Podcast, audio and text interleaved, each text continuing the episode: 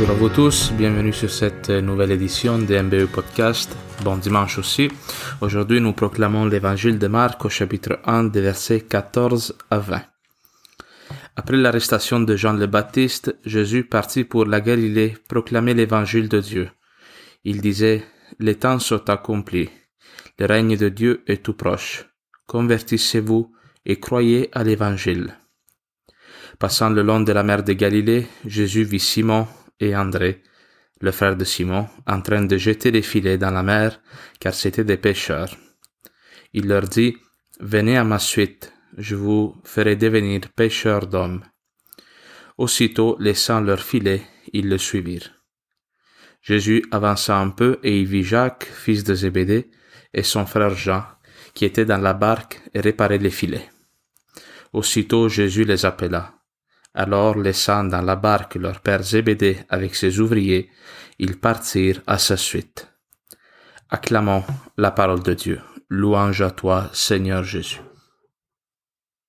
Alors nous venons de proclamer cet évangile qui est tiré du premier chapitre de Marc.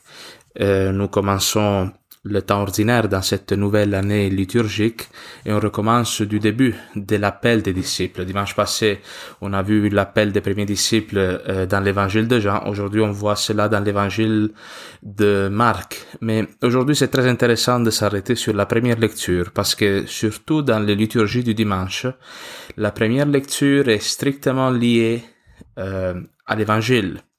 Ce n'est pas toujours le cas, mais c'est souvent le cas surtout dans le temps ordinaire. Et aujourd'hui, même la deuxième lecture, a un lien euh, assez étroit avec euh, l'évangile et la première, mais on s'arrêtera pas là-dessus pour des raisons de temps. Alors pourquoi c'est de quoi parle la première euh, lecture d'aujourd'hui? Il nous présente l'histoire de Jonas. Le livre de Jonas est un tout petit livre dans la Bible qui raconte l'histoire de ce prophète que, que c'est un mythe. Selon les, les exégètes, ce Jonas il n'aurait pas existé véritablement ou il serait inspiré d'un personnage qui aurait vraiment existé, mais son histoire ne se serait pas déroulée de cette manière-là. C'est comme un, un, mythe qui a euh, un enseignement à nous transmettre. Et qu'est-ce qui se passe dans cette histoire? Aujourd'hui, on lit seulement un petit bout, mais Jonas est appelé par Dieu à aller proclamer, euh, porter la parole de Dieu à Ninive. Ninive, c'est la capitale de l'empire assyrien. Et les Assyriens, à l'époque où Jonas vit, à peu près autour de 700 avant Jésus-Christ, étaient connus pour être un peuple particulièrement violent, qui avait une euh, politique militaire très expansionniste, qui pratiquait régulièrement des exterminations, des déportations de masse. Et euh, Dieu parle à Jonas et lui dit, va annoncer à Ninive de changer d'attitude, de se convertir, sinon leur ville va être détruite. Alors Jonas, qu'est-ce qu'il fait? Ninive est à peu près au, nord-est, au nord-est de la terre d'Israël. Lui, il prend le bateau pour aller vers l'Europe, euh, en direction de l'Espagne, comme dit, dans la direction complètement opposée à celle que Dieu lui indique de prendre. Et qu'est-ce qui se passe? Au moment donné pendant qu'il est sur la, sur la barque Il y a une tempête très violente qui est déchaînée et euh, au moment donné, les marins se posent la question si quelqu'un, n'y aurait pas quelque chose de pas réglé avec son Dieu qui causerait cette euh, tempête. Et Jonas, il avoue de, que c'est lui la cause de ce qui se passe, de cette tempête euh, terrible, non? Alors ils vont décider de jeter Jonas à la mer de manière à ce que tout le monde soit sauvé. Et Jonas, ça c'est une histoire qui peut nous faire penser un peu à Pinocchio, va être euh, euh, mangé, hein, il va être ça, mangé par une sorte de monstre marin. Et après trois jours, Jonas va être euh, comme recraché sur la plage. Et euh, ici commence le, la, la partie que nous on proclame aujourd'hui, qui commence avec Dieu qui dit à Jonas, lève-toi, va à Ninive, la grande ville païenne, proclame le message que je te donne sur elle. Dieu, hein, après que Jonas se soit révolté, il lui fait une nouvelle fois euh, un appel pour qu'il proclame la possibilité pour la ville de Ninive de se convertir. alors lui, il va accepter malgré tout. Il va euh, annoncer cette nouvelle, dire aux habitants de Ninive de se convertir, sinon leur ville sera détruite. Seulement pendant un jour, alors que le texte dit que Ninive, ça prenait trois jours de marche pour la traverser. Et à la surprise de tout le monde, Ninive se convertit. Les habitants commencent à faire de la pénitence, ils avouent leur, d'avoir commis des, un mal très grand. Et Jonas, en voyant cela, est scandalisé, parce que lui ne peut pas accepter que la miséricorde de Dieu soit accordée à un peuple d'assassins, dans le fond. Alors vous voyez, l'histoire de Jonas est une histoire de conversion, mais pas seulement pour la ville de Ninive, c'est d'abord la conversion de Jonas qui nous intéresse. Et le thème de la conversion, c'est un peu le thème euh, qui met en commun toutes les lectures d'aujourd'hui. Nous, quand on parle de conversion, ici, on ne veut pas dire seulement euh, la conversion religieuse, le fait d'embrasser une nouvelle religion.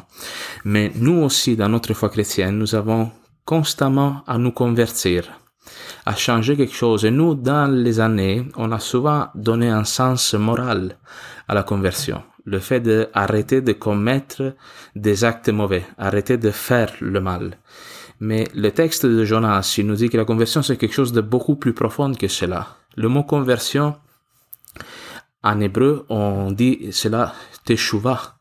Et la teshuva, c'est comme un changement de direction. C'est comme si toi, tu, de Québec, tu pars, tu t'en vas vers Montréal. Un moment donné, tu te rends compte que tu prends pas euh, la bonne route, là, mettons, puis tu fais un U-turn. Tu changes à 180 degrés de direction et tu reviens comme si on s'éloigne de Dieu, on s'éloigne, euh, on, on, va vers le mal, non? Et à un moment donné, il y a quelque chose qui, qui nous parle dans notre cœur, il te dit, change de parcours, change de direction. Alors on revient sur nos pas.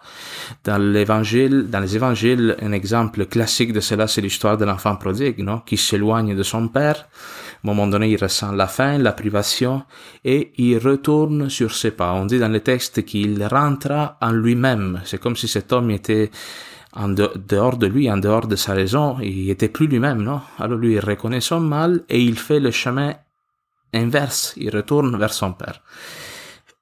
Et c'est ce que Jonas fait. Lui, il va vers, vers l'ouest. Un moment donné, Dieu l'oblige à changer de direction. Et cela, c'est important pour nous parce que, euh, en écoutant ce texte, ce texte, il va nous inviter à réfléchir quelle direction sommes en train de donner, nous, à notre vie. Si nous continuons, là, avec nos attitudes, nos habitudes quotidiennes, notre manière de gérer la famille, peu importe le sujet, où est-ce que ça va nous mener? Quelle est la direction que nous donnons à notre vie, à notre famille, à nos relations interpersonnelles? Est-ce que ça va nous amener vers une plus grande, un plus grand bonheur, une plus grande réalisation de nous-mêmes, ou ça va nous vider, ça va nous détruire, non?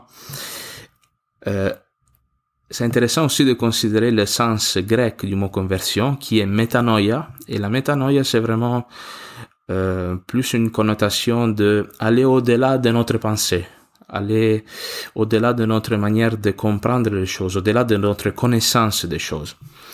C'est vraiment un changement de mentalité. Et ça, c'est ce que Jonas doit faire aussi, parce que pour lui, il n'est pas question d'avoir pitié pour un peuple, euh, comme je viens, comme je dis tantôt, d'assassins, de rebelles. Mais la miséricorde de Dieu est infinie. Et pour Jonas, il s'agit, afin de pouvoir réaliser la mission de prophète qui lui est confiée, d'entrer dans la mentalité de Dieu.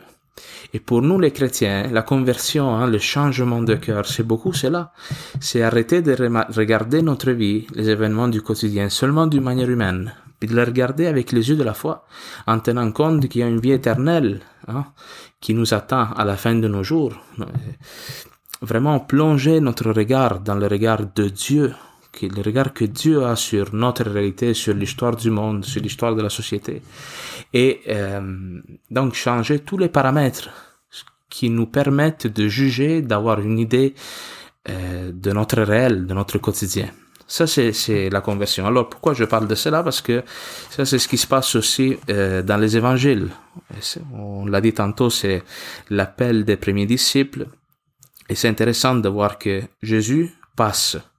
Jésus n'a pas le temps d'arrêter. Hein. Il passe sur le bord du lac de Galilée et il voit euh, les premiers disciples. Il dit, convertissez-vous et croyez à l'évangile. Le règne de Dieu est tout proche. Hein? Jésus, il sait qu'il y a un temps maintenant, pendant sa mission, qui est un temps de grâce particulière. Le Christ est sur terre. Il doit préparer cet événement du royaume de Dieu que lui-même vient inaugurer par sa mission et par surtout, particulièrement par sa mort et sa résurrection. Alors, les disciples, quand ils le voient, ils ont un choix, soit eux aussi changer de direction et marcher à la suite du Christ, ou bien euh, continuer dans leur réalité.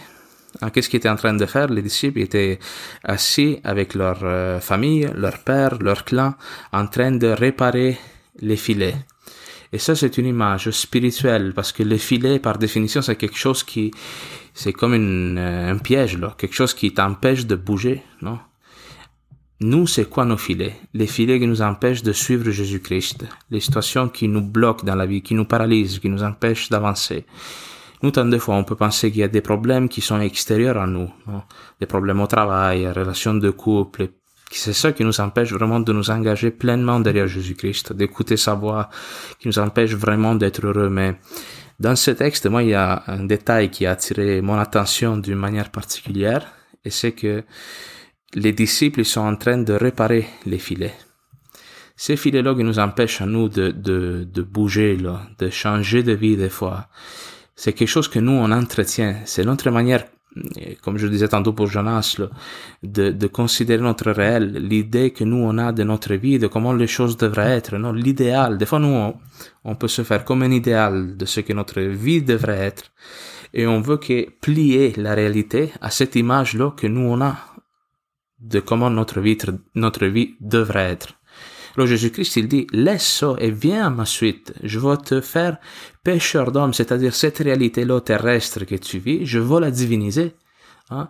Le Christ, il va comme donner une nouvelle dignité à ces hommes-là, qui sont pris à essayer de se donner la vie par leurs propres moyens, non, d'assurer leur leur nourriture, leur euh, l'avenir de leur famille, non? Le Christ il les amène à rentrer dans une nouvelle dimension où la vie ne dépend plus des choses matérielles, de la pêche, des de, petits plaisirs de tous les jours, mais il dépend vraiment de cet événement du royaume de Dieu, il dépend de la proximité qu'ils vont avoir avec le Christ. Alors nous aussi, le Christ, il ne veut rien nous enlever, mais quand il nous appelle à quitter des choses, non, à séparer notre cœur de, de toute forme d'idolâtrie, de toute chose auxquelles notre cœur il peut s'attacher d'une manière malade, c'est pour nous rendre libres. Des fois, on peut avoir une idée que le christianisme est plein, est fait c'est une série de renoncements, obéir à des règles, mais le Christ, quand il nous dit de quitter quelque chose, c'est toujours pour nous redonner plus, quelque chose de plus grand, quelque chose qui est plus beau, qui a plus de valeur, qui va rendre notre vie encore plus divine, je dirais, plus proche du ciel, plus proche de la réalité de la vie éternelle. Notre vie peut devenir vraiment un avant-goût, comme un apéritif du bonheur que nous allons goûter à la présence du Christ. Alors que cette parole aujourd'hui vraiment nous, nous, nous donne ce désir-là de suivre Jésus, de le suivre. Des fois, le chemin de Jésus, non? Où est-ce qu'il va Jésus? Il marche résolument où? Vers la croix. La croix, c'est cette chose-là que nous, on veut fuir. Nous, des fois, on voit la croix à une place, à droite, puis nous, on va à gauche, non? On veut fuir la souffrance. Ben, en suivant le Christ, on peut faire ce fameux U-turn, cette conversion, cette teshuva, pour nous montrer que avec le Christ, on peut monter sur la croix et découvrir une vie nouvelle qui commence, une résurrection, voir que le Seigneur ne nous abandonne pas dans nos misères de tous les jours. Amen.